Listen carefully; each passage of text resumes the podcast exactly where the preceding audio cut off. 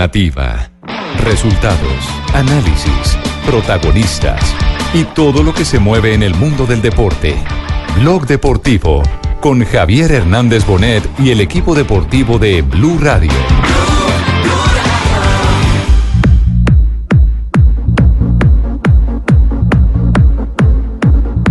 Es difícil opinar y todo porque sé. Primero no sé por qué se la pusieron. Si alguien me dijera por qué.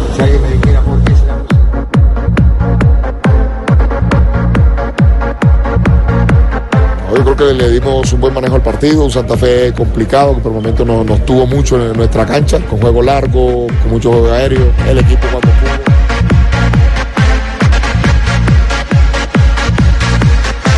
Efectivamente sucede algo, algo que no, no es sano, no es sano. Venga, presidente.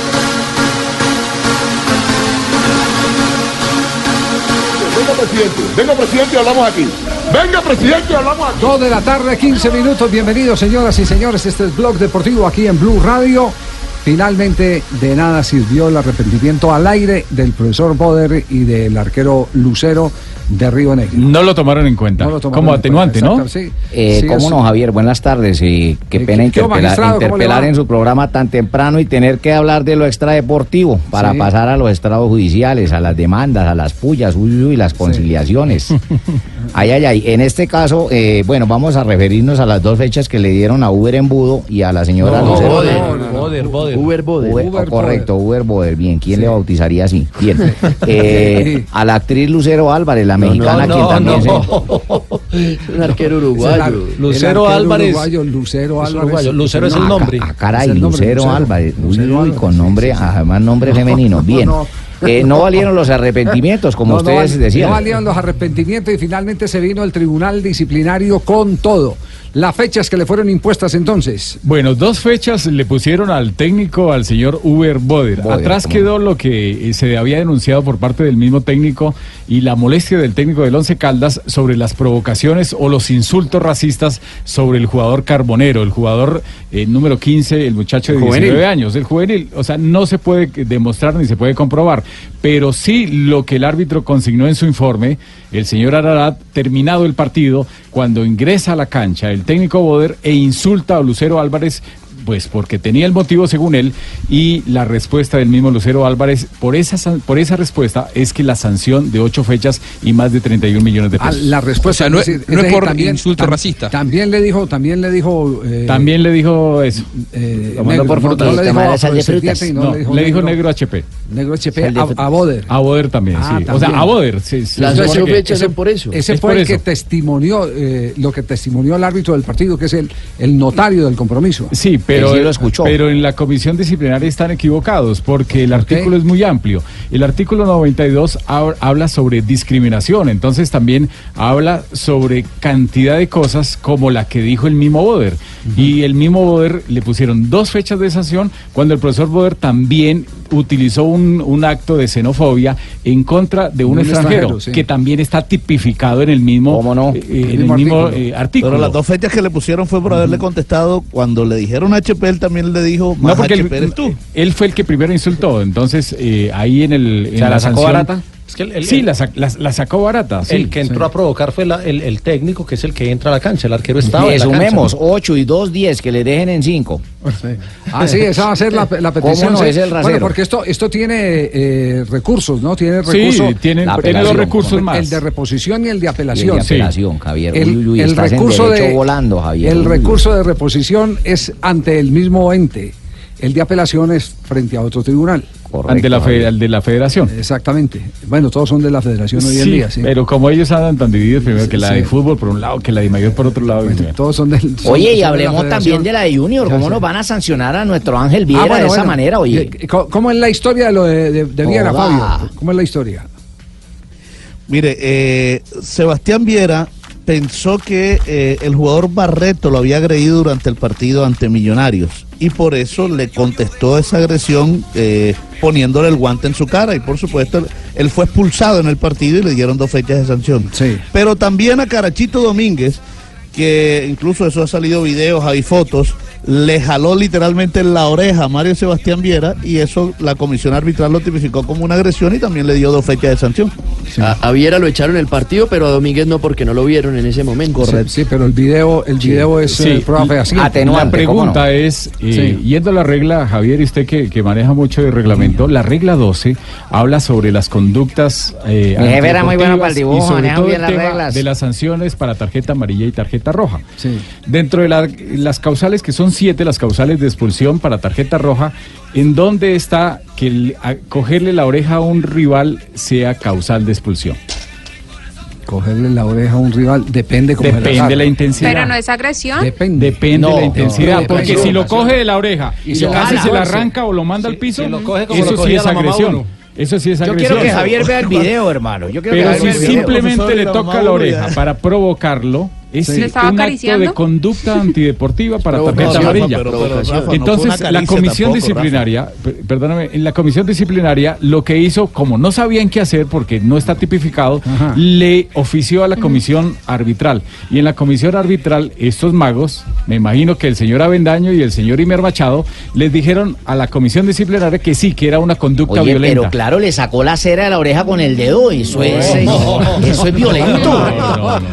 No, yo Acabo de, violencia. acabo de hacer la consulta por si eh, a veces como tantas cosas cambian el reglamento, acabo Sí, de hacer sí, la, sí. la consulta a, a la Comisión de Árbitros de Sudamérica Bueno, y me pero- dicen pero- que no, igual lo mismo que yo pienso, que No, depende de la intensidad. No, No, ni pero- lo jaló siquiera. Pero, pero eh, digámoslo, eh, este juicio lo emite el tribunal, no lo está emitiendo ninguna autoridad arbitral. Es que le pidieron a la comisión arbitral, como no sabían qué hacer, Sí. que ante el caso de Domínguez que les escribieran qué debían hacer. No, y ellos dijeron ser. que era una conducta violenta que el árbitro no había, eh, no había visto, entonces que se, debería ser sancionado. Ah, que entonces consideraron, bueno, yo no la he visto, por eso no voy Yo a quiero emitir que Javier vea ese video, hermano. Oye, ahorita más adelante cuando estemos en comerciales voy a pegar una miradita y voy a dar mi opinión sobre, sobre la acción. Lo que pasa es que eh, también hay, hay eh, hechos que hay que tener en cuenta. ¿En qué momento y en qué circunstancias se presenta el tema de la agarrada de la oreja? Eso equivale, pues sí, yo puedo decir, eh, me entré a la jaula del circo, se lo va a poner más fácil, se lo va a poner más fácil. Hace algunos años aquí... Esos ejemplos que Javiercito coloca Aquí son hace, hace poco, eh, eh, mm, no, no, no, no tanto, para ahí 10 años, venía un circo que se hacía ahí al lado del estadio eh, Nemesio Camacho del Campín. En ese circo, que todavía permitía el, eh, ¿Los animales? espectáculo de animales, eh, había un elefante. Y la noticia en primera página fue que el elefante mató a una persona. ¿Y sabe por qué la mató? Porque le jaló un pelo. le jaló un pelo al elefante. Depende de dónde ¿Y- es el pelo, al ¿no? elefante? Le, jal- le jaló un pelo de la trompa al elefante o algo así por el estilo. La noticia por ahí la podemos re- re- reciclar que, que por- en Ah, algún lado porque eso es de buena suerte, Javiercito, cargar un pelo de elefante en la billetera. dice- dicen que es de buena suerte. Sí. Entonces le jaló el pelo del elefante, reaccionó con violencia. Claro. Depende de las circunstancias. Estaba azarado, había Ahí- mucha gente. Yo recuerdo que en esa época los especialistas que llamaron decían, mire, es un estado máximo de estrés cuando un animal que está acostumbrado a otras cosas tiene tanta gente alrededor y, y todos molestando Y gritando y todo eso. pelos, Entonces, sí. por eso le digo yo, depende. Depende de la circunstancia. Una jalada de orejas cuando todo el mundo está caliente puede resultar fatal. Es que fue así. Estaban puede reclamándole al árbitro. fatal. Estaban reclamándole al árbitro y Viera en Por ese un momento penal que Luis Sánchez hablando- pitó en el momento, que no fue penal. Domínguez se hizo detrás de Viera, le jaló la oreja y Viera no vio que era Domínguez, Y pensó le dio que el era Barreto al otro. y le pegó a Barreto. No, pero Barreto estaba muy de frente de para Fíjese- que, que creyera que era otro, hermano. Olvídelo. Fíjese, fíjese que si es así como usted lo está describiendo, ya hay una acción punible porque todo lo provoca una jalada de orejas 嗯 Sí, sí, sí. que termina Pero en un que, puñetazo claro. al que se pensaba que era el que había Acción, reacción. Reacción de Viera es una Acción, reacción. No, y, por, y por el momento en el que se presenta la acción, no es una caricia ni es eh, simplemente una, una acción suave. Eso, fue- Él va a provocarlo. Ah, porque ¿Qué está muy encontrarlo el elefante aquí en, en Bogotá? Sí. No, yo estoy buscando, pero encuentro Sí. es No. que han muerto por intentar tomarse una selfie, pero no aparece ninguno por... Aquí encuentro uno del archivo del tiempo que dice que fue en el dos, en 1999, un 26 de octubre, que fue a un domador al que al que mató el, el, el elefante. No, eh, hubo, hubo aquí un. No, un mi jefe está sí. hablando de otro episodio. es que ustedes un son muy jóvenes. acá. Bueno, eh, lo podemos seguir buscando, pero por eso le digo, todo eso depende de las circunstancias. depende mucho de, de- de qué se está desarrollando en ese momento.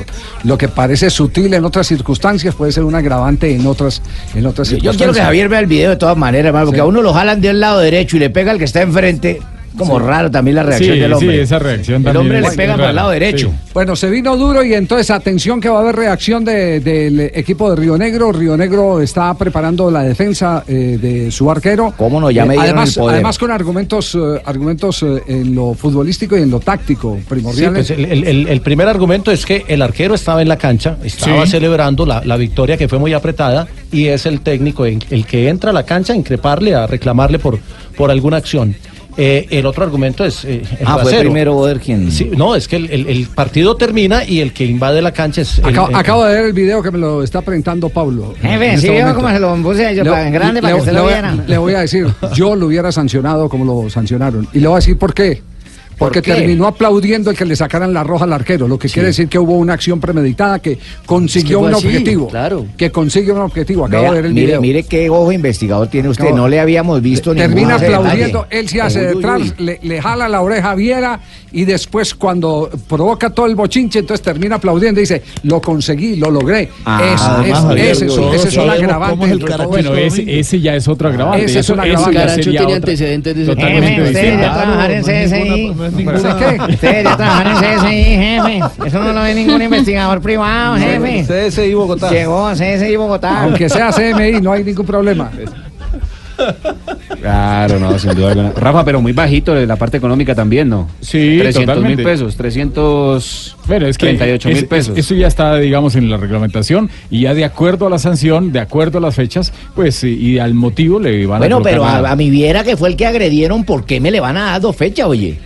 Porque él eh, también por- por el golpe que dio. No, Claro, él estaba era retirando agredió. a Barreto. Él dijo, Barreto, retírate que la vaina no es Ah, contigo. sí, ya. en la cara. Le puedo hacer una, una pregunta reglamentaria, Rafa. Aprovechemos. A ver, Hay- ¿sabe o hay no sabe, mijo? Hay incomodidad en Nacional porque el día que perdió con Bucaramanga, eh, Flavio Torres, que no puede dirigir en el banco, Sí. utilizó alguna comunicación por, Sí, eh, ya le por preguntaron. radio. ahí de salió. los árbitros. Sí, ahí, ahí- ahí salió también en el reporte y ya la comisión disciplinaria falló que no hay ningún motivo para que Atlético Nacional reclame los tres puntos. Pero ¿está prohibido o no está prohibido? Está prohibido, pero es que es muy complicado, muy ¿Cómo difícil. saben que estaban Entonces, para que una Sí, norma que no se puede cumplir. Sí, sí, sí. La televisión lo mostró. Eh, la televisión lo mostró, igual como mostró alguna vez cuando eh, Julio Comesaña también estaba dirigiendo A mí Junior también, de a ver, Barranquilla a- en un partido contra Millonarios. Eso es muy complicado, muy difícil. un motel, ¿no? Cerca Muy difícil. Santander, ¿no? Vamos a ver qué pasa con el tema de Águilas, el Junior de Barranquilla y los demás equipos y los jugadores sancionados por el ente. A Envigado le pusieron una sanción eh, muy fuerte, casi de 7 millones de pesos, por eh, expulsaron a un recogebolas. Entonces la expulsión de un recogebolas le implica directamente al club, porque Al dicen que al local, porque dicen que están preparados para que Hace retarden el juego. del, Sí. del equipo. Y eso sí es cierto. Vamos Pero a Rafa, porque comerciales.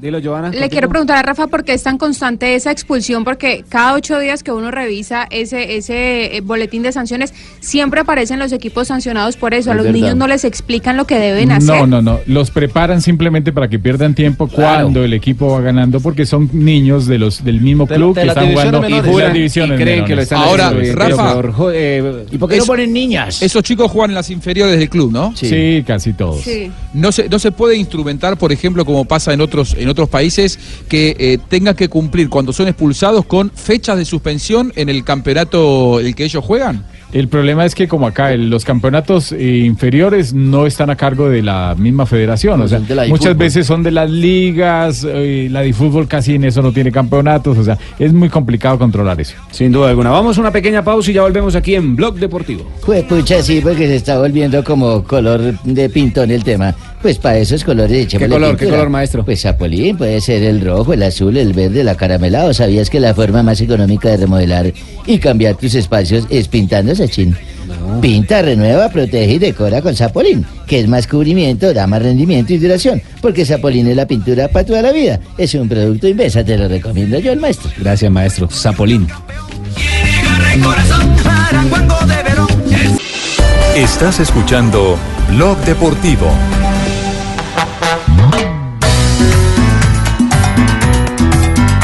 Ruge el león. León.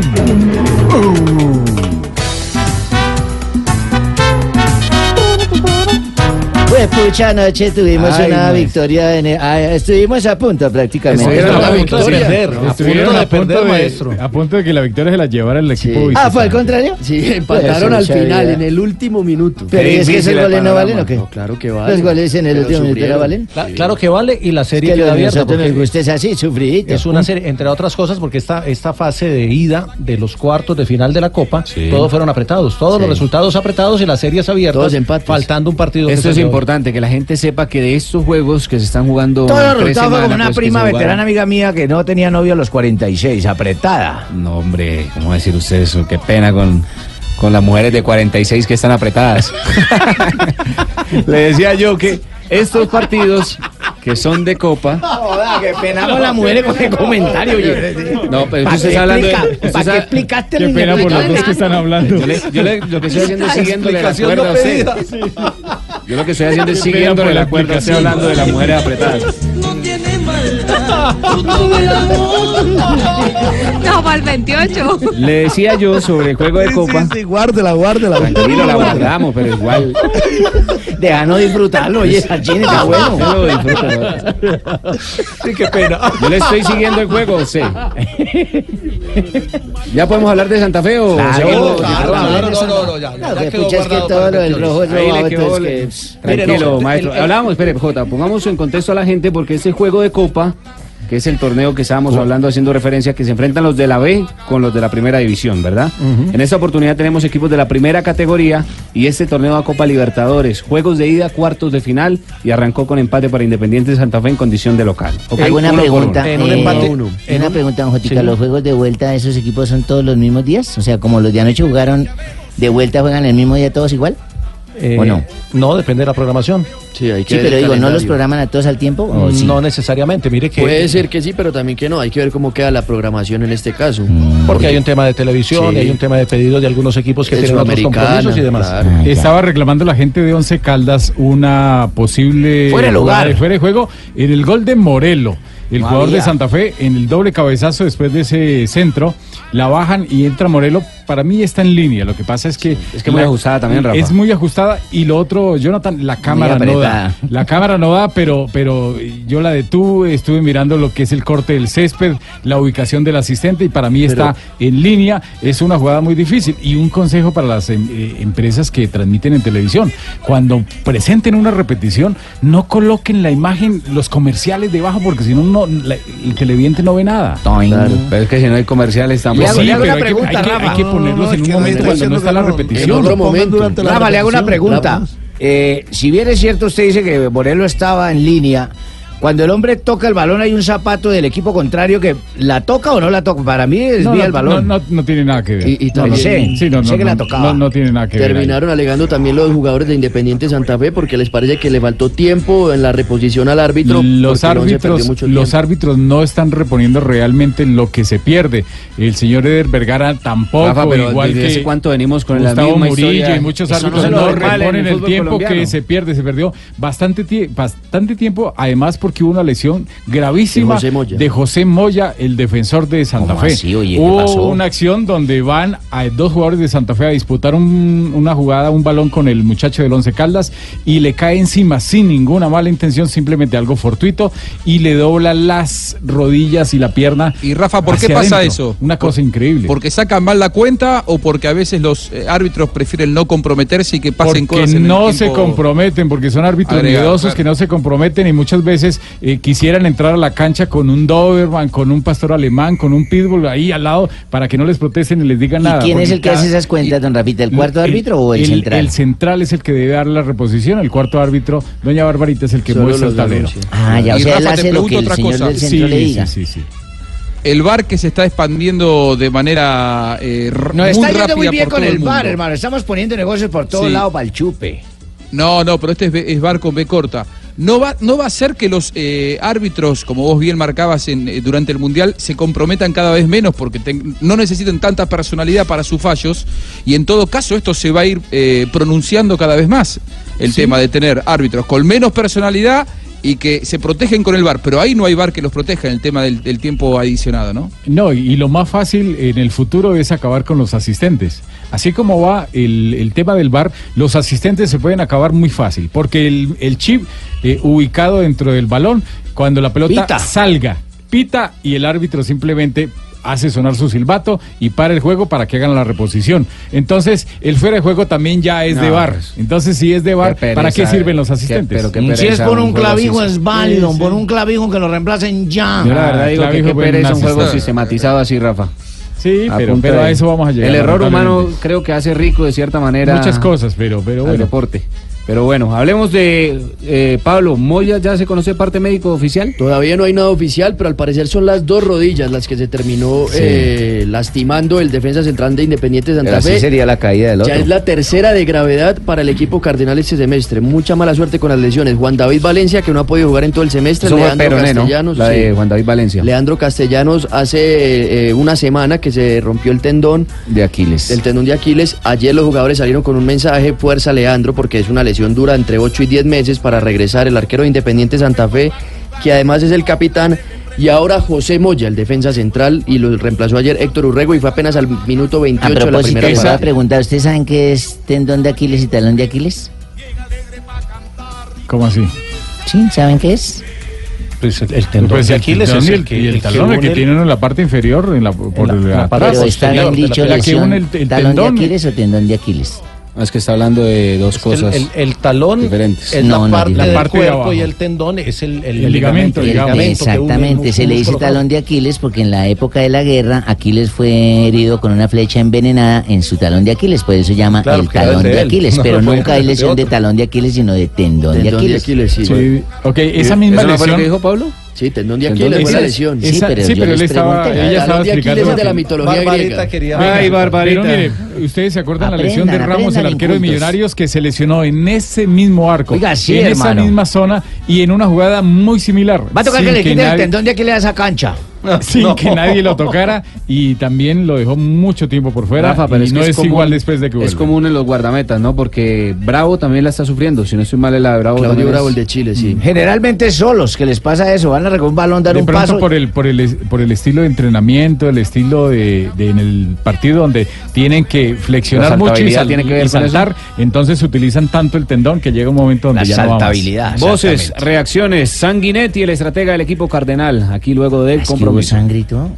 Eh, un partido donde cada uno con sus características intentó doblegar al rival, bueno, en una jugada de, contragolpe donde no, no estuvimos bien parados, ellos hicieron una diferencia, es un equipo que lógicamente tiene un, un funcionamiento este, que es importante en cuanto a, a una tenencia del balón, tratamos de presionar y quitarle la pelota, creo que en el primer tiempo tuvimos varias jugadas donde, donde hicimos, llegamos al fondo, por ahí este, nos costó no, no hacer ese, ese gol. Y sobre el final encontramos este, el gol que nos, que nos dio el empate y dejó la llave, la llave abierta. Creo que fue un resultado este, que de acuerdo a las opciones que hubieron en cada uno de los arcos, creo que, nosotros tuvimos más opciones, ellos tuvieron más.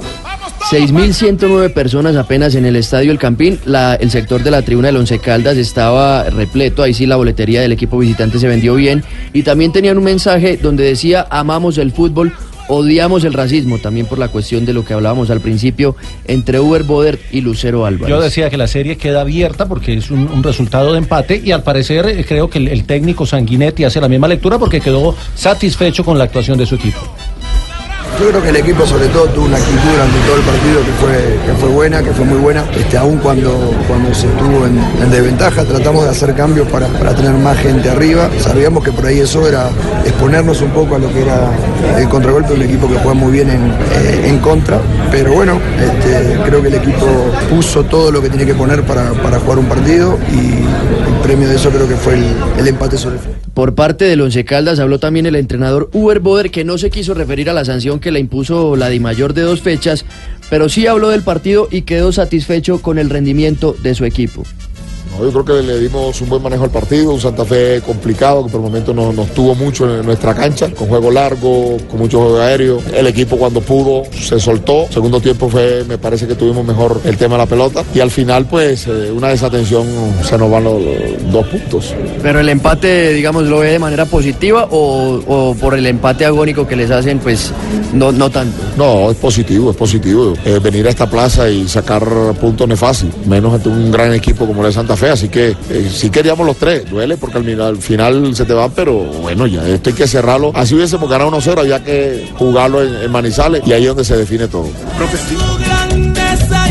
Esta nómina del Caldas es un equipo sin muchas figuras y es un equipo corto, pero, Pero está rinde. rindiendo tanto en liga como en copa. Juega bastante bien, juega muy bien, tiene buen técnico y un guardameta impresionante. No, mire, además Rafa son jugadores que venían siendo suplentes en otros equipos y que ahora son figuras en, en este once Caldas. El gol que hacen, el gol, perdóname, Jonathan, el gol que hacen ayer fue muy bueno. Eh, Contra- Salieron de un contraataque impresionante desde el área de, Un de ellos Bartoleo mismos. que hizo un mal del Caldas Eh, en tres, con tres jugadores hicieron un gol espectacular. Lo terminó Nieto eh, en el segundo palo, en el palo de la mano derecha. No tuvo nada que hacer. Exnacional, ¿no? El arquero de Santa Fe, Rufai Zapata. Sin grandes figuras, pero con un gran nivel de su plantilla, y esto lo dice el estratega del equipo blanco blanco de Manizales. Yo creo que el nivel de cada uno de estos muchachos. Hemos armado un buen equipo, un buen equipo que, se ha entendido en, la cancha, que desarrolla un buen juego y al final, pues res- ellos resaltan, resaltan porque el, el sistema y la forma de jugar eh, hace que, que se vea mejor en el terreno de juego. Profe, ¿y cómo ha hecho para recuperar precisamente ese tipo de jugadores? O sea, no solo Nieto, sino Arias, Velasco, que venían siendo suplentes y hoy son fundamentales en el 11. O sea, ¿cuál ha sido el trabajo? ¿También ha habido algo mental o cómo ha funcionado? Pues primero, la, sí, la parte psicológica, segundo, la confianza que se tiene en el jugador. Lo otro que es un jugador que se siente cómodo en la posición que juega y, y se, y se identifica con las ideas que tenemos nosotros en, en nuestro estilo de juego. Entonces, en la medida que estén cómodos y estén contentos, van a fluir. Ahora debe definir en casa el Once Caldas este partido contra Independiente Santa Fe y este semestre de local el Once Caldas tiene un rendimiento muy positivo. De siete partidos que ha jugado, ha ganado seis y solamente ha perdido uno, eso juntando tanto la competencia de liga como de la Copa Águila. Bueno, en, el, en otro partido de la fecha, de la jornada de la Copa, Itagüí Leones empató sin goles. Equidad. Con Equidad. Con Leones. En el Estadio Metropolitano Ciudad de Itagüí. Y tengo una pregunta porque la serie también queda abierta. Y tengo una pregunta, Rafa. Eh, Itagüí eh, o Leones eh, tiene, Sí. tiene potencialmente casi todo para irse al descenso. Es muy difícil que se salve. El reglamento de la Copa, que es la que se está jugando, Sí. dice en el artículo 14 que el club campeón de la Copa Águila tendrá derecho a participar en representación de Colombia en Copa Libertadores del año 2019 como Colombia número 4. Mm, Pero ahí hay, un- pero ahí hay una ese cosa. Es, que- ese es el reglamento de la ya Copa. está establecido En el algo. reglamento de la, De la liga, liga. de la liga dice ya sé en el parágrafo 2 de, de- del eh, capítulo que habla de Copa Libertadores, dice que en caso de que un equipo descienda a la categoría B y tenga cupo a la Libertadores, debe cederla Pierde, a otro el equipo cupo. por reclasificación. Pero eso es de la liga. Y, y- y él está jugando la Copa. Sí, baileme ese trompo. Es como el tema del Entonces, año sí. pasado, el descenso con Pimentel Sí. y el Chico. Es Sí, correcto. es- Rafa, es- Rafa, eso, hay un eso se vacío tocó desde el año pasado sea, hay un o- vacío o, el año antepasado y yo Pero decía, lo tocaron por encima. Sí, no, eh, yo Porque digo, no dieron- no, no- yo no digo que lo tocamos periodísticamente. Ah, ya, yo pensé, Sí, pero igual se, eh, supuestamente Yo- habían yo- en Di Mayor Yo les- yo les habían puse- arreglado el, Claro. el- pues habían adecuado el reglamento. El mico. Mire, ¿Por yo en algún momento escuché a, a Ramón Yesurún cuando era presidente de la DIMAYOR. Efectivamente, Fabito, que- me escuchaste bien. Decir que ningún equipo de la B puede representar a nuestro país en esos torneos suramericanos. Eso lo dice el No, reglamento es que de la lo liga, dice pero no lo dice el de la Copa. Es que lo dice el reglamento de liga. Entonces, aquí hay una cosa que tiene que arreglar, dos, dos cosas que tiene que arreglar la DIMAYOR desde hace rato y se les dijo, se les advirtió y hasta que no les pase, no lo van a tomar en cuenta. Dos cosas, esa la que comenta Jota y la otra es que un equipo que se vaya al descenso pero que logre clasificar y estuvo a punto el América el, torne- el año pasado que se que, que vaya eh, perdón que no o sea que el equipo vaya al descenso pero que clasifique pueda ser campeón Sí, claro. ¿Pero qué? O sea, un ejemplo para O sea, un contextualizar a la gente. puede descender. que Leones un en este puede momento descender y ser campeón de la A. Exactamente. que, que descienda por decir algo Leones Sería o, un o el ridículo. Chico para colocar un ejemplo O el Huila, que no también sea- está en esa pelea. o, o el mismo Huila y que clasifique dentro de los ocho ¿Y qué pero que al final no le den los puntos para quedarse en primera división y entonces descienda y pueda terminar siendo campeón Y eso no lo tiene contemplado el reglamento. Entonces, No, son dos cosas, dos cosas increíbles. Bueno, la- que- Rafa, la- que- Bueno, que llamemos a un man rato de se eso, le- llamemos la- a un man de eso a ver qué No, pero, pero el magistrado, el magistrado nos puede hacer claridad, porque es el caso de Leones es que está jugando la Copa. Qué y pena, yo con y el reglamento me de la. Copa dice que el campeón va a Libertadores. El que prohíbe que un equipo vaya a Libertadores No. estando en la vez el reglamento de la liga, pero si Leones Sí, llegara a quedar es- campeón, es puede decir yo estaba jugando la Copa. Hace y poco me tuvimos. Sí, hace poco Creo que fue al Atlético Huila que le pasó hace unos años que estaba jugando las finales del fútbol colombiano y en medio de las finales le tocó jugar los partidos de promoción. Sí, eso le pasó al Atlético los Huila. de promoción. Entonces son esos dos casos, Javier, que siempre lo hemos dicho y que le- hasta que no les llegue a suceder a la Di Mayor no lo van a reglamentar. Que un equipo que desciende y clasifique dentro de los ocho en el mismo campeonato se salva de, o, o no se salva del descenso, pero logra ser campeón. ¿Qué van a hacer con ese equipo? En Chile pasó- Imagínense, descendiendo y siendo campeón. a ver, si son leones se pueden llevar a un circo para que tengan otro tipo de sueldo, pueden eh, ponerlos a trabajar de una manera diferente. Magistrado no, ca- no califica magistrado para... Acaba de decirlo JJ, son los leones. No, no, el chiste no, el chiste no califica magistrado. Y en esta no le sigo la cuerda tampoco. Váyase solo en esta. En Chile Santiago Sí, Wander se fue a la B y jugó la Copa Libertadores, pero es porque el reglamento ¿no? allá es diferente. Muy bien. Dos de la tarde, 49 minutos. Nos vamos a corte comercial. Estamos en Blog Deportivo. Más adelante tendremos todo lo de la Vuelta a España. Viviani, Vianisolo, los que llegaban de atrás. Se les quemó el pan a los hombres del sprint. Lo que pasó en el día de hoy en la Vuelta a España, Jota. De esas cosas que casi nunca pasan, pero pasó hoy. Que la fuga logre, en una etapa plana diseñada para los sprinters, que logre coronar la fuga, porque los equipos de los sprinters trabajan para controlarla. Eran Sí. tres hombres, les dieron dos minutos y medio como máximo, los tuvieron controlados, llegaron con ellos a tres kilómetros, los tenían a 30 segundos, y cuando levantaron el eh, embalaje, todavía iban por delante dos de la fuga. Hicieron el embalaje, le ganó por primera vez Peter Sagan a Elia Viviani, pero los de la fuga iban adelante y Jelly Wallace, eh, un belga de Por dos 29 metros. años de edad, por un metro, estaba en la fuga, se metió en la aventura del día, a veces es enseñanza para la vida, a veces hay que intentarlo, así parezca imposible. Lo de hoy era una fuga condenada al fracaso y el tipo termina levantando los brazos y ganando la etapa soñada para él. Bueno, y de nuestros ídolos, ¿qué, pasó en el día de hoy? ¿Cómo está el pariente? ¿Cómo está de fuga? El pariente está ¿Le bien. volvieron las fuerzas o no? Llegaron en el grupo y están eh, a la expectativa de mañana y pasado mañana. Mañana con un premio de montaña de 17 kilómetros al final de la etapa, llegando a Andorra. Y el sábado los seis premios de montaña en 97 kilómetros en una etapa corta. La vuelta no ha terminado. Hay 25 segundos entre el británico eh, Simon Yates y Alejandro Valverde. Está Enric Mas de tercero a un minuto y 13 y ahí está metido eh, Miguel Ángel López en el cuarto lugar a solo 14 segundos del podio y a 1.34 del líder, lo que quiere decir que todavía Es está en una es decir, conversación. mañana y pasado mañana será día hit, entonces. Sí, y el que ha demostrado que mueve la carrera todos los días es Miguel Ángel López. Le ha faltado encontrar el momento de ataque porque ha atacado todos los días. De pronto mañana lo encuentra. Bueno, esperemos que, que sea así. Pero hoy, hoy eh, eh, una de las cosas más simpáticas eh, que dio la carrera, eh, como siempre, las declaraciones de Rigoberto Urán. Ah, un personaje Rigoberto total. Urán, sí, sí. Habló con Nelson Asensio, escuchemos.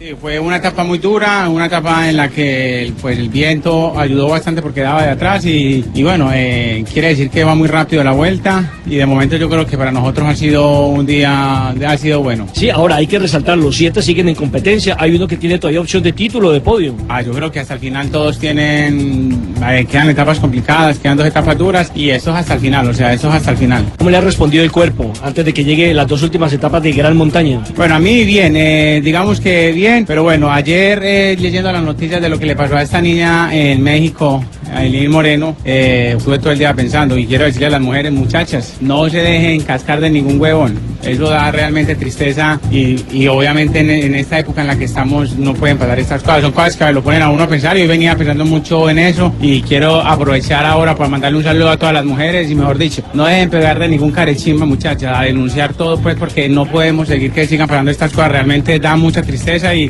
venía pensando mucho en el grupo eso, pero bueno, fuerza muchachas. Sí, estamos en la modernidad, no podemos que retroceder. No, no, no podemos retroceder, por favor, hombre, una mujer no se le pega, por Dios, eso es, está obviamente una cosa muy, muy, mejor dicho, tiene que haber un castigo contundente también, y ¿qué tal el manager? Que me echen dos a mí de esos.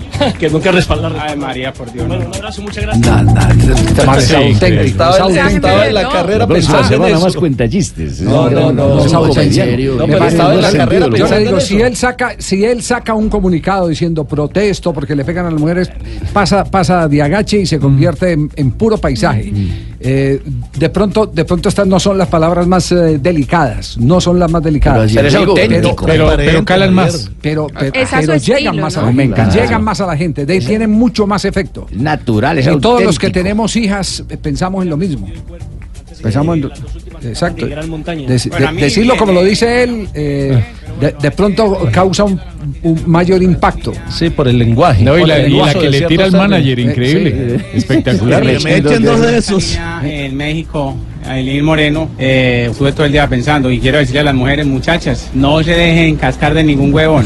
Eso da realmente tristeza y, y obviamente en, en esta época en la que estamos no pueden pasar estas cosas. Son cosas que lo ponen a uno a pensar y hoy venía pensando mucho en eso y quiero aprovechar ahora para mandarle un saludo a todas las mujeres y mejor dicho, no dejen pegar de ningún carechimba, muchachas, a denunciar todo pues porque no podemos seguir que sigan pasando estas cosas. Realmente da mucha tristeza y, y venía pensando mucho en el grupo eso, pero bueno. Solo, solo a un hombre como, como Rigoberto Urán le salen las Le cosas luce así. eso, sí. Le, le Sí. luce y no causan rechazo, por el contrario, Exacto. se hacen notar más. Porque lo, lo Ese- hace naturalmente. Porque lo hace, lo hace como si estuviera en, en el barrio, en la calle principal de su barrio o en el parque de, de Urrao. Pero es que manda un mensaje y además es muy particular. Yo venía en la carrera pensando, Pensando en eso. en eso. ¿eh?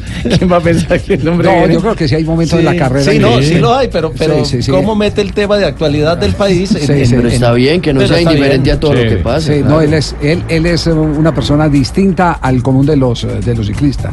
Es un- una persona distinta, que, que tiene momentos precisos para enviar sus editoriales. Sí. Manda unos mensajes que, que son contundentes y calan. Este, este indudablemente va a calar.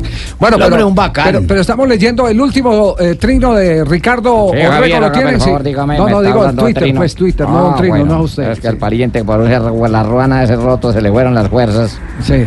A ver, ¿cuál es el último trino de, de Ricardo? Aquí estamos Superman López y yo. He venido a dialogar sobre el- lo sucedido. Superman, moví el jopo. Y usted me ha dicho que mañana lo moverá como todos los días. Una reflexión para todos. Ojalá este sea el ejemplo de cómo resolver los enganchones. Como me dice Miguel, el mensaje está acompañado de una foto de Ricardo Rego con Superman López tomados de la mano. Ay, tan lindo, otro auténtico, tan lindo, Ah, mi y le, Richardcito le respondió hermoso. Superman. Sí, ¿qué dice Superman? ¿Qué, Mire. qué dice el Superman? Pone eh, manos con dedo para arriba, positivo. y ¿Qué dice- jopo Pulgar tan arriba. lindo tienes? Pulgar arriba, exacto. Así es, reconocer los errores, Ricardo, es de caballeros. Gracias por la visita y por los buenos deseos para lo que resta de la vuelta. Bueno, ¿cómo se zanjó la diferencia, Ricardo? Hola, Javi, buenas noches. Eh, bueno, buenas noches Richito. aquí en España. Hola, Barbarita. Su merced lindo, me hace falta verlo mm, mm, en toda esa cabeza. Bueno, no me está viendo, pero ya sabe que moví el jopo, entonces vamos bien. No, muy simple, muy simple. Esto, esto es muy largo, esto es de ¿Me idas y venidas. Eh, no, no, en este caso no. Ayer la montaña hizo estragos y sobre todo hizo estragos en mi cabeza, que es bien grande además. Eh, no me sentía bien, la verdad. Estaba, grandes. estaba- sí, estaba, estaba, no, no es una excusa, no fue un buen día, no era un buen día y, y justo allí se da este tema. Obviamente esperamos la recuperación de Miguel, que se pusiera su chaquetilla, estaba haciendo mucho frío, también tosió, vomitó algo al final eh, y, y bueno, digamos que, que tuve una, una salida en falso, evidentemente. Y quería dialogar con Miguel, por eso eh, digamos que me A tomé ver, el a ver, tiempo, eh, eh, la, pausa, Javi. Este, este es un momento para las lecciones aprendidas. ¿Cuál fue la, la salida en falso en lo que usted considera eh, que, que fue su equivocación y que sirve de espejo para eh, los periodistas, los reporteros eh, que están en este momento? Pero vamos en camino. crecimiento? Pues Javi, siendo, digamos, siendo ya tan viejo, eh, calvo, eh, calvo chiquito eh, y, y- y- y- y- y con tantos años en esto. Pero ¿cómo se aporta? no, pero hay que saber, no, es no que estamos en Semana no Santa, autoflagelándose. Pero sí es increíble que ahí, ahí es donde cabe una reflexión. Nada está aprendido, Javier. Sí. Hay, hay lecciones que, que a veces uno, uno trastabilla en ellas. Y es que, evidentemente, eh, Miguel tenía todo el derecho a, a no tener o a no dar una declaración después de haber pedaleado casi 200 kilómetros en una etapa durísima. Eh, y finalizado el tema, eh, digamos que yo cometí eh, el error de contrastar, que el esfuerzo mismo lo había hecho Nairo, entregó sus declaraciones donde dijo incluso que no, no puede echar mentiras, que no está enfermo, que las piernas no están, que no hay fuerzas. Yo destaqué eso en un, en un trino, pero cometí la ligereza de agregar al final textualmente diciendo que tristemente no podía decir lo mismo de Superman López. Y allí fue donde vino la reacción de, de Miguel Ángel. eh, Porque, porque, eh, porque Quintana lo atendió a usted y Superman no. Quintana habló con Nelson incluso. Sea, Quintana habló con Nelson y habló con, con los demás medios. Miguel, por disposición de- del equipo, bueno, de quien fuese, no dialogó con nadie, con nadie, ni con los españoles, ni con los alemanes, ni con los holandeses, ni con nosotros. Entonces, y ayer era relevante en el punto de había cumplido un gran un etapón, ya era cuarto en la general, por primera vez en, este, en esta vuelta le ganaba la posición justamente a Nairo. Eh, y otra vez entraba en la disputa con Enric Mas por, por la posición de podio, que está a 14 segundos, y la condición de mejor joven justamente de la vuelta. Entonces, digamos que todos esos ah, elementos, condimentos, daban para que periodísticamente uno quisiera una reacción. Yo creo que también esa es la labor de uno puntualmente, ¿no? Claro. Para eso hemos venido acá, a buscar, a buscar ese tipo de reacciones en el momento adecuado. Lo que sucede es que eh, evidentemente el momento no, no, no fue ese, no era ese, y, y se dio ese impasse. Al punto que, que, bueno, hoy, eh, a través de las gestiones con, con el equipo de prensa, nos citamos, nos tomamos un café y, y ahí está el producto de, Pues de un me- diálogo muy me, ameno. me alegra enormemente y sabe Claro. que Ricardo, tal vez lo, lo más eh, juicioso de todo esto eh, frente a las nuevas generaciones del periodismo es el reconocer el error y compartir la experiencia. Yo comentaba aquí eh, hace algunos minutos acá con, con los muchachos de la mesa que a mí también me, me tocó en su momento, un poquitico más joven, eh, eh, porque estaba apenas aprendiendo. Era, Eso hace poco, era reportero de campo a- en el año de 1977, 78, Sí, más o menos en esa época, hace muchísimos años. Se jugaba un clásico en la ciudad de Medellín entre Independiente Medellín y, y- y el Nacional. Y fue un partido con muchos expulsados y uno hacía reportería ahí en el mismo En campo. la pista atlética. Echaron a Ponciano Castro. Eh, El Ponciano ingeniero. Ponciano A- Castro. Al ingeniero Ponciano Castro, que ese era un alma de Dios. Ingeniero, ¿por qué? ¿Preparado? Sí, Eh, ingeniero, ¿Estudiado? sí, Claro, en la ingeniero, UPB. era- mientras- Ingeniero, mientras era- ingeniero eléctrico de la UPB, si no estoy mal, o Eh, mecánico. Mecánico, ingeniero Mecánico. ingeniero mecánico. Mientras estaba como jugador de fútbol, estaba, como estudiante, estudiaba por las noches. Apitaba esa- era una generación, una generación que se preocupó mucho por eso, porque de ahí salió también de esa generación Bernardo Iván Aristizábal, administrador de empresas, que fue gerente de sucursales del Banco Comercial Antioqueño, eh, inclusive eh, eh, Álvaro Santamaría, hubo- o ya era más- no, más- más Santa antes? María más atrás, pero ¿sabe cuál otro que, que estudiaba en esa misma camada? El otro que estudiaba en esa misma camada era Óscar el Papi Mejía. que terminó siendo jugador de Santa Fe, eh, título en el 75 con Santa Fe, y gerente y jugador del Cúcuta Deportivo, porque no- nosotros tenemos en la historia que hay eh, técnicos, jugadores, pero no gerentes de equipo jugadores. Ese fue el, el primer caso y creo que único en la historia del fútbol colombiano de Óscar el Papi Mejía. Además, porque por la UPB pasaba el fútbol aficionado de Antioquia por el campo fundador. Entonces, ¿a qué voy? Que una persona tan educada, tan querida, para que vean lo que es la imprudencia cuando uno es imprudente, salió expulsado del partido y yo le digo... eh, Se va a entrevistarlo. está- Estamos en Todelar, yo le digo, Ponciano, eh, ¿qué fue lo que pasó? ¿Qué va a pasar, hijo de puta? Me echaron.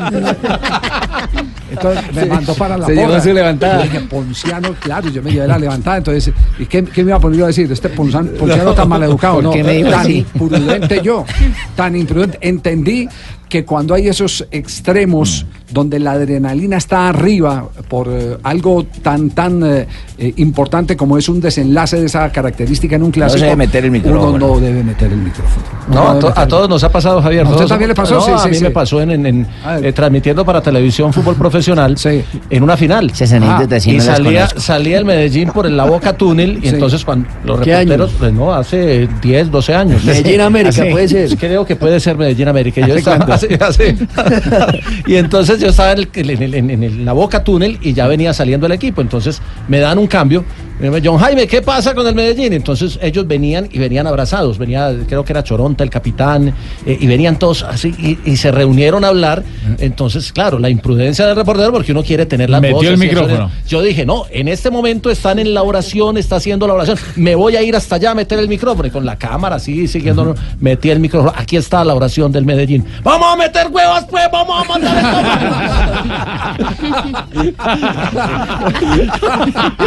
bueno, del susto apagué el micrófono, pero ya, ya quedé ponchado.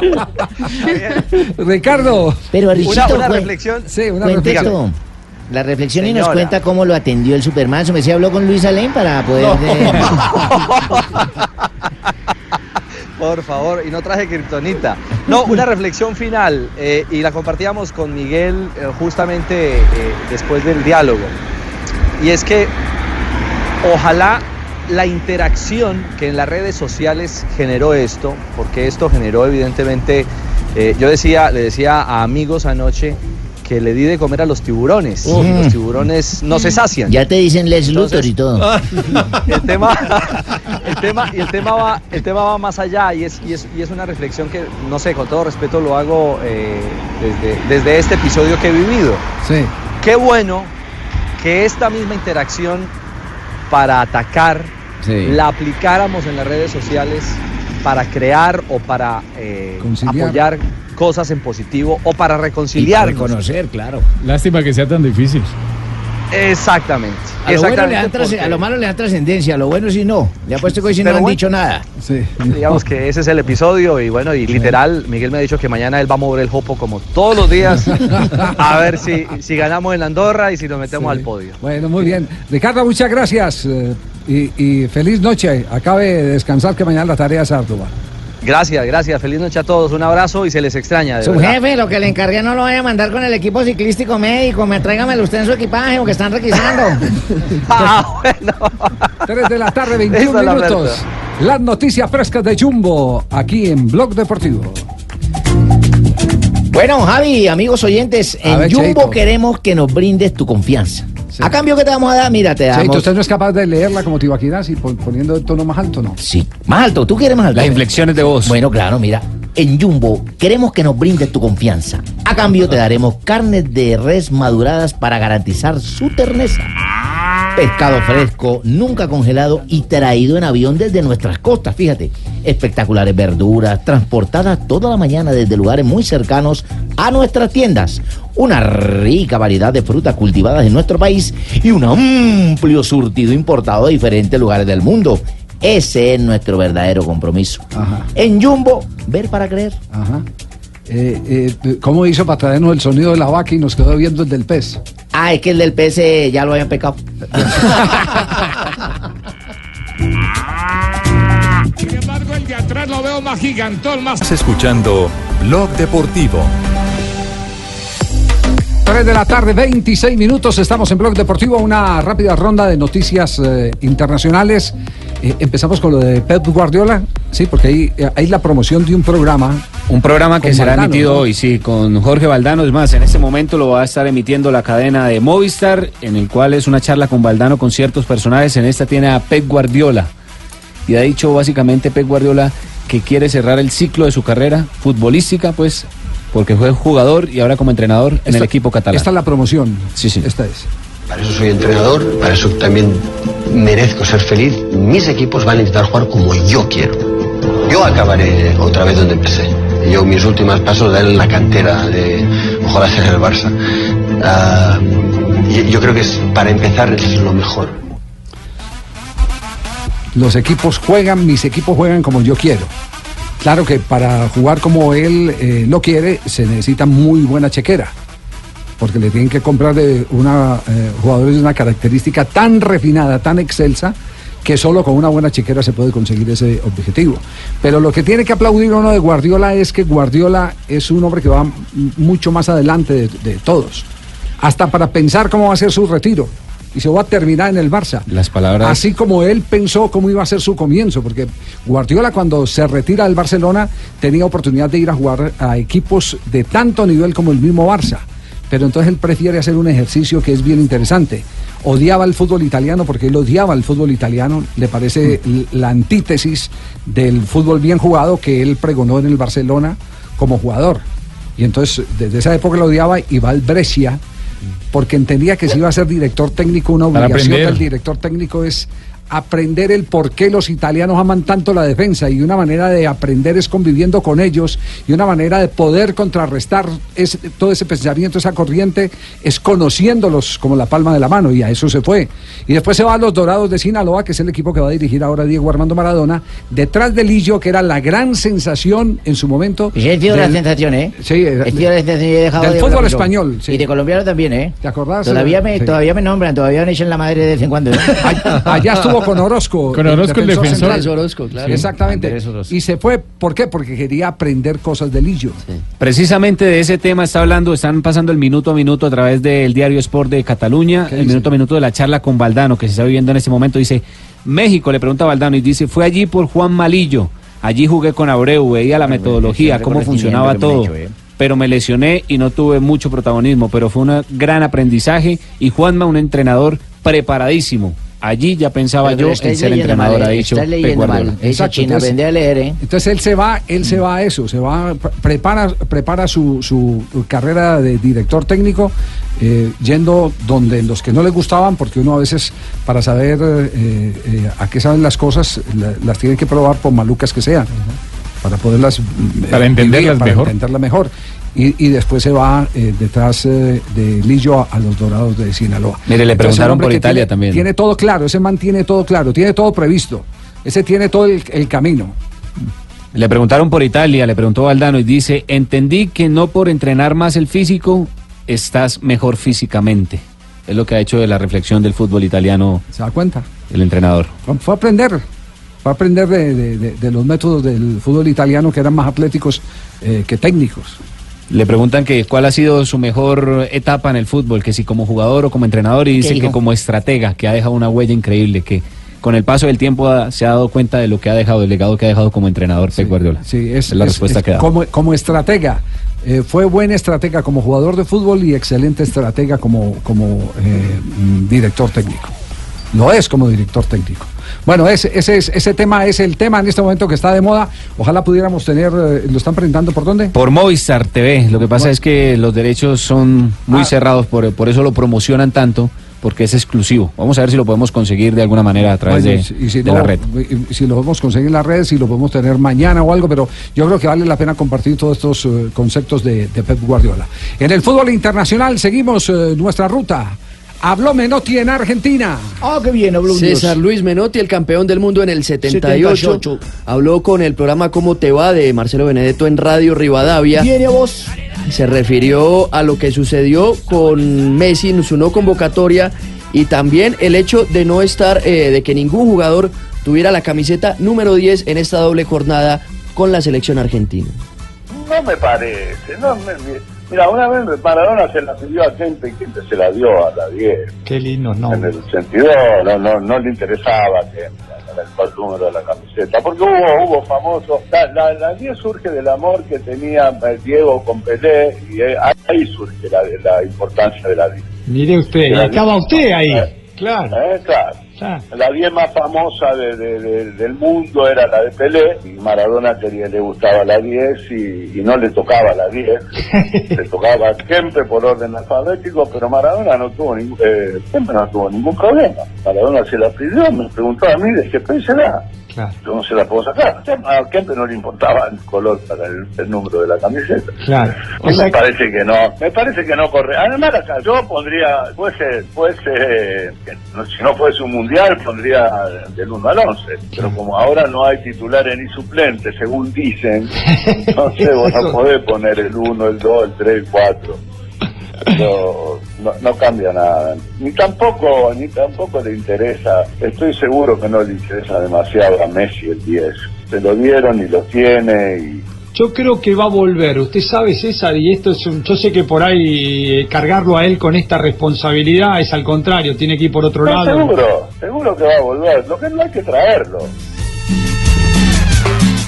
Bueno, hay tiempo en la respuesta de César eh, Luis Menotti eh, respecto a la camiseta número, número 10. Eh, claro, eh, cuando Pelé, cuando también en Brasil se dio, cuando Pelé se retira, empiezan a hablar que no debe haber camiseta 10. Que la- La- la retirar alejaron por un tiempo, un Exacto. homenaje. Hasta que, hasta que Rivelino dijo, no, ¿por qué? Sí, sí, sí. Ya Pelé cumplió con su historia, ahora nos toca a nosotros eh, cumplir con la nuestra. Y se quitó Pe- eh, eh, Riveliño, que había jugado con la 11 en el Mundial de 1970 en, en México, se, se quitó la 11 y se enfundó la camiseta número 10. Y en el Mundial, el siguiente Mundial, el 10 de la selección brasileña era... era Lo mismo pasó con la 2 de Andrés Escobar. Aquí en Colombia, Lamentablemente eso sucedió con Atlético Nacional y con la selección Colombia. Hasta que la desempolvaron cuando apareció Iván Ramiro Córdoba. Sí, ahí volvió a aparecer el 2. Exactamente. Es, es tradición en otros deportes. En el baloncesto le retiran el número y lo cuelgan en el coliseo Pero y ya, jamás eso se no vuelve a usar. Y en el Milan de Italia la 3 no la usa nadie, porque Nadie. es la de Maldini. Sí. Ah, también la de, Esa está- quedó... está- Ah, pero llegará otro crack y listo. Pero por sí, ahora sí, nadie usa la sacan. 10, la Lo que, 3, pa- perdón. lo que pasa es que también en la liga italiana permiten los números Ah, sí. altos. Sí.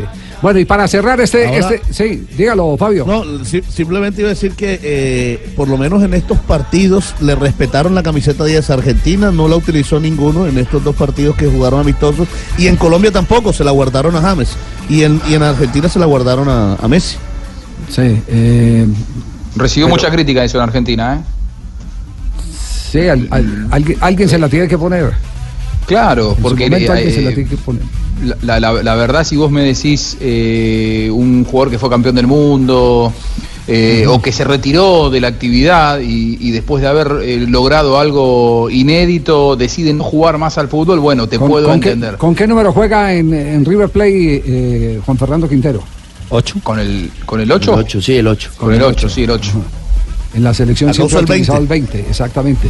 Sí, me refiero a que los tiempos han cambiado tanto que ya los jugadores se apropian de determinados números.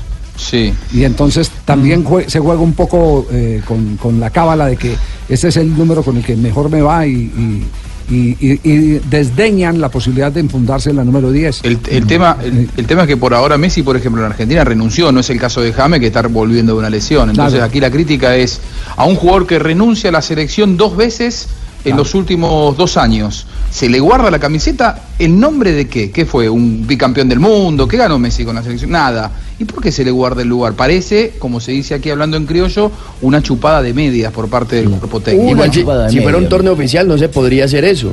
No, pero es, una pausita la que ha tomado No, Messi, pero- no ha pero- pero, renunciado. Juanjo, yo, Pero yo- ¿cómo yo no creo decís que haya eso, sido Juanjo? técnico. ¿Cómo decís eso? Siempre estás ahí para atacar lo argentino. No, no, no, al, contrario, al contrario. Tumberini, yo, yo aquí respeto la camiseta de la selección argentina. Lo que no me parece es que Allá, haya que porque por fuera no la respetás. Está sinceramente los creo que eso es de los mismos de jugadores. Messi.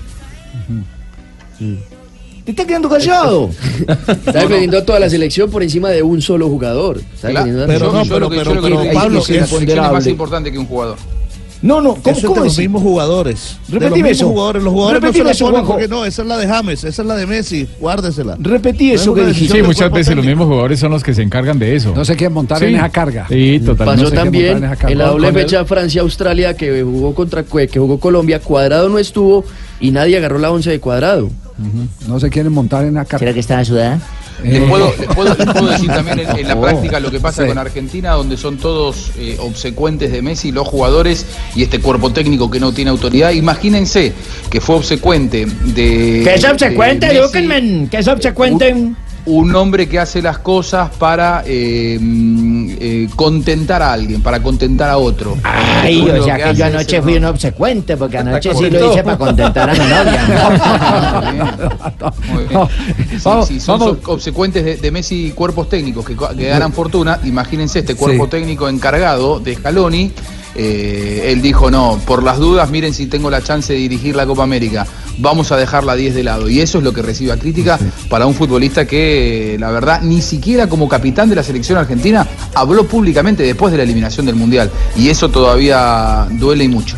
3 Está de la tarde, pensando, 37 minutos. Eh, vamos ahora con lo que se está viviendo en Perú, porque también en Perú el ambiente está caliente. También hay escándalo. Sí, sí. Y se trata de un mítico, ¿Quién- quién un mítico jugador, exjugador Julio César Uribe, que ha hablado El emperador. Qué gran jugador. sobre Cristian Cueva, que también es una de las figuras hoy por hoy ¿Le dio- del equipo Inca. ¿Le dio palo a? Escúchelo. Sí, a ver qué dice. El extraordinario jugador. El extraordinario jugador es, es el que hace, es el crack, el que hace lo que quiere. La selección tiene muy buenos jugadores, pero para mí no tiene crack. Bueno, para mí tuvo Guerrero, Guerrero es uno, un crack. Jefferson para mí es otro crack. Bueno, y Guerrero- Carrillo se Cueva- consolidó como crack y los demás están, están camino y tienen que luchar mucho para llegar a Cueva, ser crack. Cueva aparecía constantemente todos los fines de semana y a mitad de semana porque el fútbol, el brasileño se juega domingo, miércoles, domingo y el tipo la rompía y aparecía en el, en, en- en el, Equipo ideal. en el equipo ideal. Tres Tuvo un momento extraordinario. Tres partidos, o sea, llevamos contabilidad de todos los jugadores. Bueno, ok. Tres partidos. Tres de 18 es extraordinario.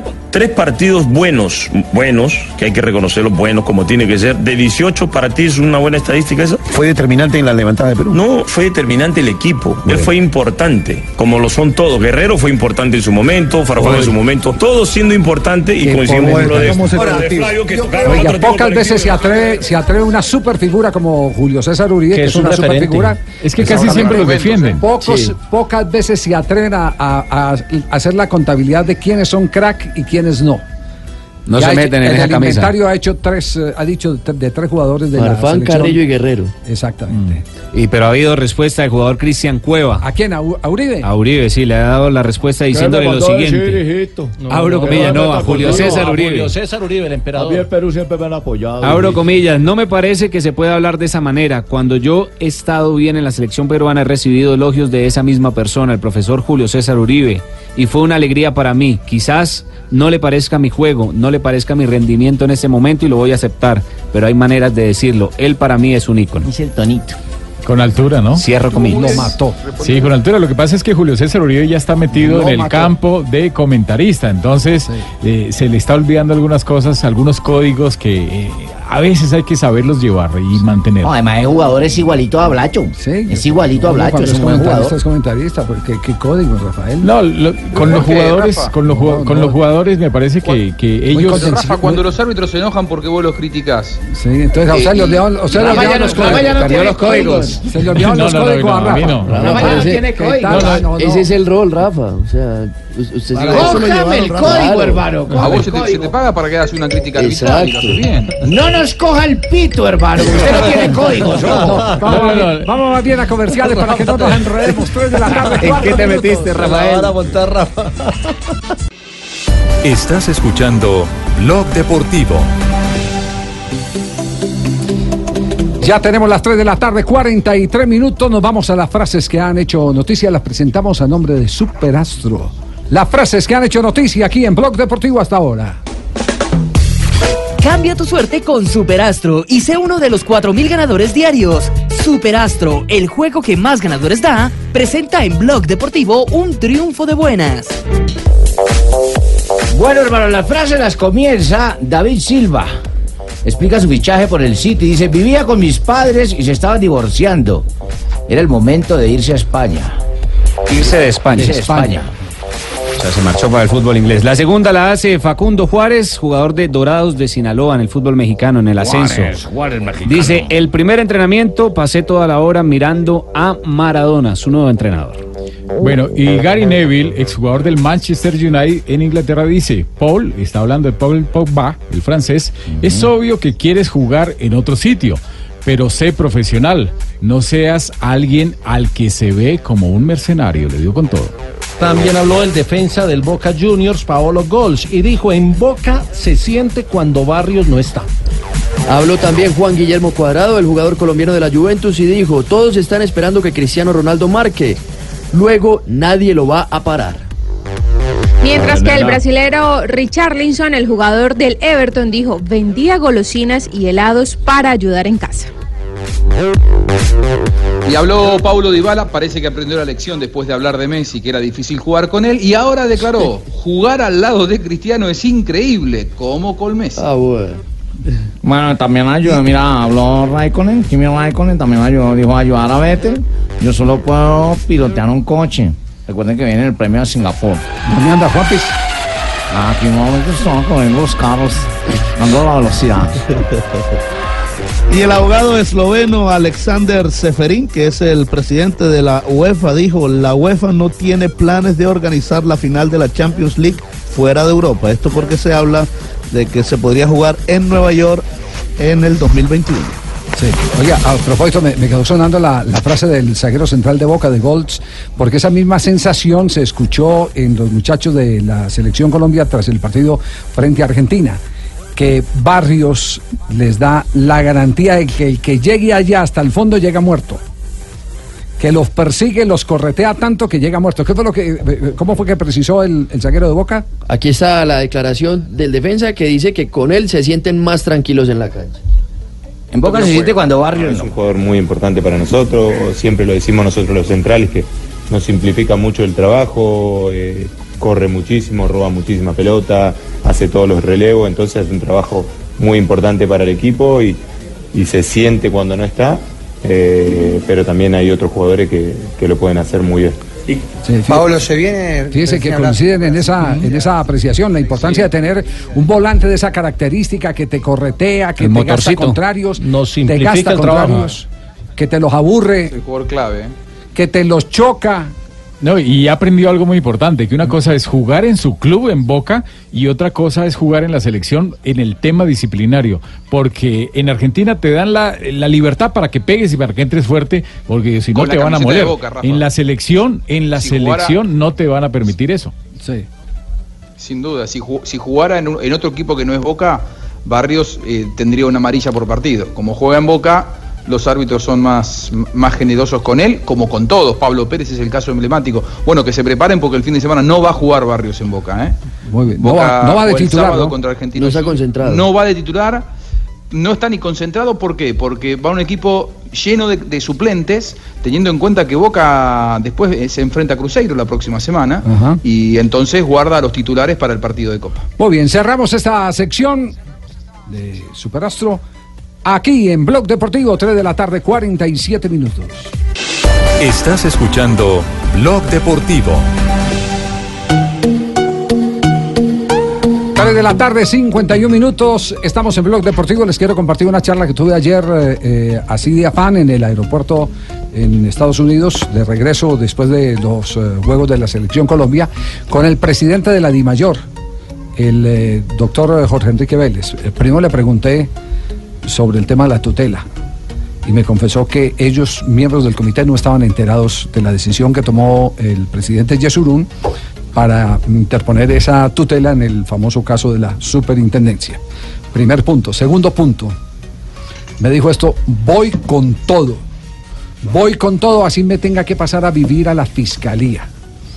Porque ya hay dos o tres delincuentes que están debidamente detectados, señalados, que se disfrazan de hinchas, como pasó con la barra del Once Caldas, que creo eh, apuñaleó, no sé, a, A, a un hincha, eh, hubo enfrentamientos. Después del Sí. juego en Río Negro, hubo enfrentamiento entre hinchas del Caldas y del Nacional que estaban ahí cerca. Bueno, eh, eh, eh, ya los tienen identificados. Y entonces de aquí, ya de, aquí- en adelante ya empieza otra historia del control a la violencia en el fútbol. Lo primero que ha manifestado es que ya los tienen identificados y que va a denunciarlos. Ya la denuncia penal eh, eh, eh, instaurada eh, por la DIMAYOR como tal. Y que tiene dos más de millonarios identificados a los que también va a denunciar penalmente en las próximas horas por casos similares. Entonces, como la policía no tiene la posibilidad de mantener a los que captura porque no hay No. denuncias, no hay nada. Lo retiene solamente unas horas y nada más. Entonces ahora, ahora eh, se les va a venir el dulce a mordisco con el eh, presidente de la DIMAYOR porque ha anunciado que va a ir hasta las últimas consecuencias. Y conociéndolo a él, que fue el primer, el primer eh, oficial, hablando de, de administración pública, con Luis Pérez en la ciudad de Medellín, que cerró un estadio por violencia, perfectamente el hombre va y se mete en, esos calzones, se monta nuevos zapatos para eh, controlar todo lo correspondiente a la violencia promovida por delincuentes que se disfrazan o a veces se apoderan de los liderazgos eh, en las barras. Se convierten en, en, eh, los tóxicos, tristemente, de los estadios. Ese es el primer eh, tema. El otro tema tiene que ver con una oleada de denuncias que se han empezado a colocar demandas, no denuncias, sino demandas. Las denuncias, magistrado, usted me recuerda, denuncia es lo penal, ¿cierto? ¿Cómo no? Y demanda Javier? es lo civil, ¿cierto? Demanda es lo civil. Está volando Entonces, en derecho, Javier. eh, Uy, gracias, ¿Qué código gracias, está leyendo? Gracias, magistrado. Eh, el, el tema, el tema de Pedro Sarmiento, ¿no se ha podido pensionar? porque eh, Nacional, el Nacional no le aparece unas semanas. Increíble. El No. del Pecoso Castro. No se ha podido muchos pensionar. jugadores, muchos jugadores. No se ha ido pensionar pensionar, porque en el Porque Cali, el Cali le debe. porque el Cali no le no le ha podido eh, rescatar unas semanas plata que entre otras cosas le descontaban a los jugadores, pero no llegaban no a- la al pagaban. seguro social de No. aquella época. Yo no sé qué voy a hacer, Javiercito, Sí. pero, pero yo espero que aquí en el rojo Ahora me si, salva, si, claro, si salva el descenso al América, Tulio lo pensiona. Es lo mínimo. Yo los voy a salvar. Ya saben que conmigo tienen todo ganado. Pero, he así hay varios, así hay varios. Súmele otro, un Sí, ¿cuál? referente histórico de nuestro balompié. 66 años tiene el maestro Willington Ortiz, que hoy ha confirmado a RCN Radio que demandó a Millonarios, al Deportivo Cali y al América de Cali. Seis títulos consiguió, tanto con el equipo azul como con el rojo de Cali. Y los demanda porque espera que le paguen la seguridad social para así él poder conseguir su jubilación. Pues, le- le cuento. Yo también le mandé, pero no me han pagado. No le han pagado. Le cuento que fácilmente lo pueden conseguir. Fácilmente lo pueden conseguir. Imagínese. Así, así es el. La gloria esperando. La gloria esperando que les reconozcan las semanas eh, por las eh, que trabajaron. ¿eh? Gloria Barcela también me va a demandar, hermano. Bueno, Bueno, eh, eh, Lionel Scaloni, me dice usted, eh, Tumerini, que tiene, que tiene ya charla técnica para la próxima. Sí, eh, claro, Javi, Argentina, eh, ¿sí? claro que sí. eh, mm, la charla de ¿Cómo va a Scaloni casi siempre ahora va, va- va a cambiar un poco, ¿eh? Con lo que ha pasado recién. Sí, sí. Eh, por ejemplo, la Con el charla... asunto, el asunto aquel del contrabando que pillaron en las, en las talegas. sí. Exactamente, exactamente. Dice, por ejemplo, ahora nuestro arquero debe tener visión láser. ¿Eh? para detectar el balón que llegue a nuestra área. La defensa tendrá que hacer aduana al delantero que trate de ingresar con peligro. Es una aduana el que trate de ingresar con peligro a nuestra área. Eh, el medio campo tendrá que jugar adelantado y teniendo ojo como referencia lo que traten de incluirnos en el medio campo para que no haya evolución de juego. Tendremos que pasar factura. ¿Eh? Tendremos que pasar factura con los goles que seguramente nosotros vayamos a anotar. Así que ha cambiado un poco recién con lo que pasó. Ah, bueno, eso está, eso, eso está bien, ¿no? Y sabes, Javi, que esto, esto se transformó en un ¿Junior conflicto qué? entre la AFA Se acabó Sí. el programa y no y vamos a la, hablar de la Junior. FIP, ¿no? Sí, ¿y qué? y- y- ¿Cómo? Flamante campeón de Copa y no vamos a hablar de Junior. Mira. ¿En qué va el lío? Eh, no, le, no le pare bolas a. A ver, la, la, la, la FIP hace, hace un ratito, eh, un par de minutos antes que la AFA, eh, puso también un tuit diciendo todos estos productos, eh, y está, está una foto, buscalo Pablo si lo tenés en la página de la. FIP, que es la Administración Federal de Ingresos Públicos, eh, fueron decomisados a la AFA eh, por no haber sido declarados. Y aparecen, la verdad, eh, las formas que se ven de los productos no parecen exclusivamente, no parecen exclusivamente formar parte de aparatos que tengan que ver con el trabajo de los médicos de la Asociación del Fútbol Argentino. Sí. Inclusive se ve como una funda de una guitarra. Eh, no. No, no, no, termina de Le quedar salió cara claro. la aclaración a la AFA. que- Le, van a, le van a hacer es musicoterapia a los extraño, jugadores. es extraño, hay cosas es del extraño ego. que, eh, claro, que la FIP eh, directamente co- coloque la foto. Quiere decir que ahí hay un duelo fuerte entre la AFA y la FIP, que seguramente va a tener más capítulos, más allá de que la AFA quiso bajarle los. Claro, la AFA les quiso decir mentirosos. Claro, el mensaje de la AFIP dice, secuestramos mercadería electrónica sin declarar de la selección argentina de fútbol. Y hay cuatro fotos con las imágenes que dice Juan, una guitarra y eh, como juguetes de Lego. No sé, son llamativos, no, no tiene que ver con kinesiología. A los jugadores, ¿no? Sí, qué horror, qué horror. Oiga, ¿y, a- y del partido qué reacciones hubo? Eh, Cristian Pavón, el jugador de Boca, muy contento, más allá de que no tuvo tanto protagonismo y no fue de los puntos más altos, él habló de su continuidad y de lo que significó volver a la selección después del Mundial. Eh, tranquilo, intentábamos, como dije antes, disfrutar el, el momento que nos, que nos tocaba a cada uno, de tratar de aprovechar los minutos que nos tocaba y bueno, eh, yo creo que ese era el objetivo. A muchos los conocías, pero hablan todos muy bien del grupo, que, que se armó un grupo bueno, divertido, que la pasaron bien, que además de, de jugar bien se fueron conociendo y está todo muy bien. Sí, eso es lo, lo más importante, de, de llevarse bien y tratar de, de armar un buen grupo para, para lo que se viene más para, para adelante. Tu experiencia del Mundial, en esta nueva convocatoria eras uno de los más experimentados, Sí. a pesar de- del poco tiempo. Eh, hablaste con los nuevos, cómo los notabas a ellos, eh, con mucha expectativa, ilusión. Se, se los notaba felices, ¿no? ¿Cómo, cómo los notaste vos? Sí, yo creo que sí. eh, uno cuando, cuando lo citan por primera vez a la selección, que en mi caso me, me ha pasado de, de- de sentirme muy, muy contento, muy agradecido por, por el momento que estaba y el momento donde estaba. Eh, yo creo que sintieron mucha, mucha felicidad los, los que vinieron por primera vez. Ahí pasaba Cristian Cristian Pavón. Fue tomado de muy buena manera en la prensa argentina y ahora que ya estoy en la Argentina lo puedo corroborar. El empate con Colombia y esto habla de- del- del respeto que se le tiene a Colombia por, por el mundial que hizo, por el trabajo que, que- que se hizo en los últimos tiempos. Eh, para la Argentina haber empatado con Colombia se lo, to- se lo toma como algo positivo. Muy bien. Javi, Eh, la- eh, te faltó algo puntual. No, eh, perdóneme. Cortito, cortito. sí, Las sí. fichas de Lego, eh, como no teníamos medio campo, era para armar el medio campo. Ah, muy bien. Muy bien. Eh, ahora bueno, entiendo, ahora Fabio, entiendo. ¿qué esperamos hoy de Junior frente al ¿cómo Atlético Nacional? Falta un minuto para Va- de Junior. varias oye. cosas, Javier. Eh, mire, el Métete, métete regreso ahí de José Luis Chungo. Cógele, cógele media hora. Che. Mire, el regreso de José Luis Chunga, que venía lesionado y que hoy regresa a la formación titular. Incluso va a jugar también, por supuesto, el partido del próximo domingo ante el Once Caldas por la expulsión de Mario Sebastián Viera. Eder Castañeda, el refuerzo del América de Cali, finalmente va a poder jugar, ya está habilitado, está con el equipo. Eh, así que Junior va con una nómina, digamos, mixta para afrontar este partido contra el Atlético Nacional, porque la prioridad sigue siendo la liga y de ahí de Medellín general eh, seguramente se van para Manizales a enfrentar el partido contra el Once Caldas. Con nómina mixta, Cheito, hoy va a jugar Junior. No, no van a meter viejas ahí porque entonces no vamos a ganar. Vamos con solo varones. Y Nacional, Nacional va con, con eh, su nómina estelar, a excepción de los dos laterales que llegaron. Claro, los dos laterales de selección no, no fueron convocados, sí fue convocado Jorman Campuzano y hoy podría ser Javier el penúltimo o el último partido que dirige Hernán Darío Herrera porque mañana ya se debe conocer el nuevo. Técnico verdolaga. ¿Y se, tiene, bueno, el de- se ti- se tiene pista quién va a ser? de- Pues eh, eh, sí, Claro, papito. por ahí Sí. es. Ah, entonces la directiva va a desafiar la barra, ¿cierto? Sí, sí, sí, es Ah, una, me decisión. Lo, que pasa es que estaban esperando al profe Mendoza, pero el profe Mendoza firmó con Honduras. Honduras. Sí. Y tenían Honduras. esa, esa doble posibilidad. Entonces la, la opción más clara hoy es la de Leonel Álvarez. Es fornido, es peludo, es buen técnico, Sí. buena persona. Campeón. Sácalo, campeón. Ajá. ¿Quién soy, papito? ¿Quién soy? Muy bien, llega Don Nadia a esta hora aquí en Blog Deportivo, cuando empalmamos con Voz Popular. Buenas tardes. Buenas tardes. Escucho sus zapatos. Están escuchando, te están buscando del maestro Willy Colón y Rubén Blades a propósito del video que hoy hace Rubén Blades.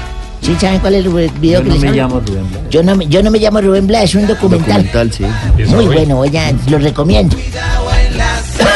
bueno, 13 de septiembre, don Javiercito. ¿Qué pasó en un día como hoy, 13 de En septiembre? 1903 la selección argentina juega su primer partido como local en un amistoso y lo perdió contra Uruguay 3-2. Ajá. Esa tarde estuvo representado por el Club Nacional de Fútbol.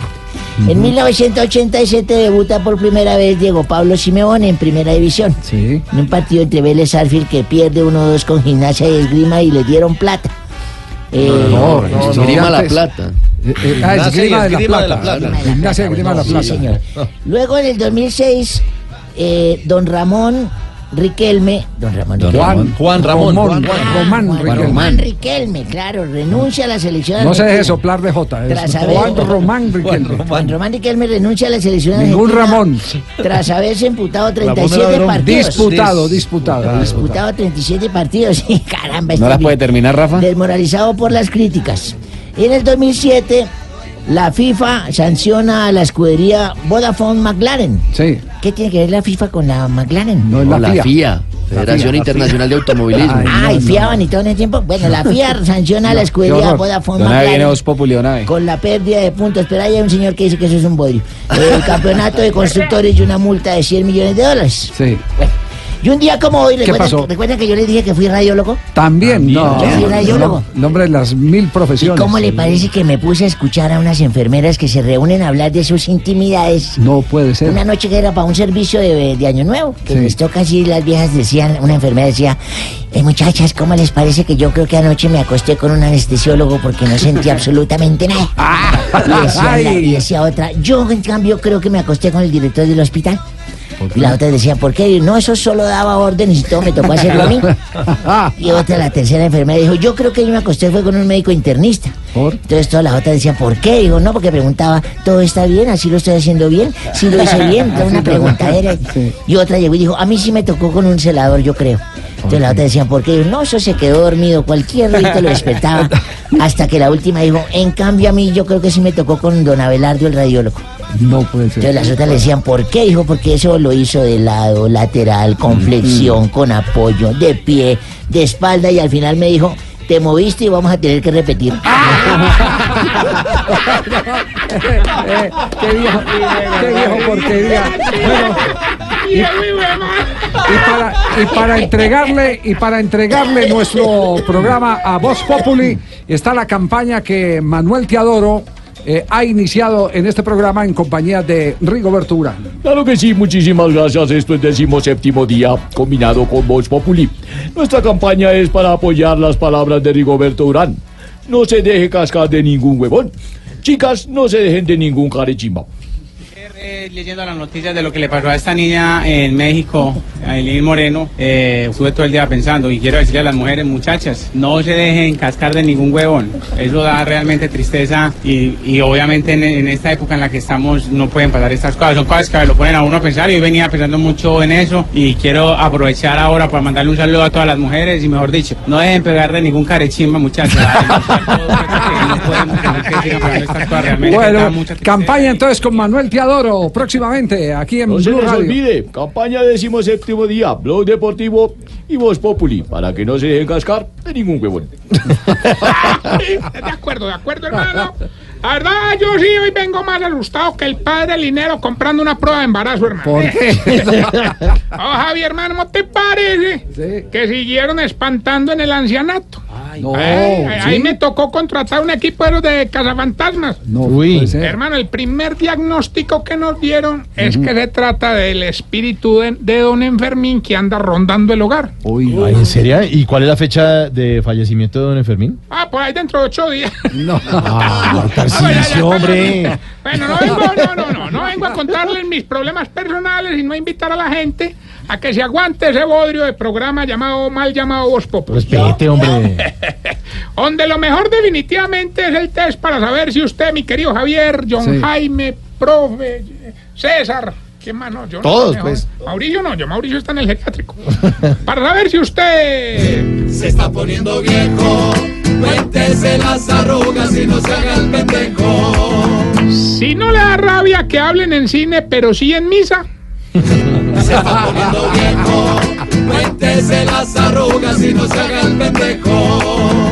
Si cuando se despide con la mano arriba le tiembla el gordito del tríceps. Se está poniendo viejo, cuéntese las arrugas y no se haga el pendejo. Si cuando ve televisión se pone el control en la barriga. Se está poniendo viejo, cuéntese las arrugas y no se haga el pendejo. Si cuando juega parqués dice que 11 es par. Se está poniendo viejo, cuéntese las arrugas y no se haga el pendejo. Si cuando le dan un trago hace mala cara antes de tomárselo. Se está poniendo viejo, cuéntese las arrugas y no se haga el pendejo. Si cuando sueña con un número corre a hacerlo en chance. Se está poniendo viejo, cuéntese las arrugas y no se haga el pendejo. Y si no cambia la foto del WhatsApp desde que lo creó. Muéstrame que había. no pendejo. Tenía bigote y todo usted en la foto del WhatsApp. No, no, no, Oiga, ¿cómo es la, la- la- el chance? Sí, sí. Si sueña con un número y corre y lo juega en chance. ¿sí no? Y si es el 69, pues salir uno corriendo por él también, sí, sí. Eso vale con cuña.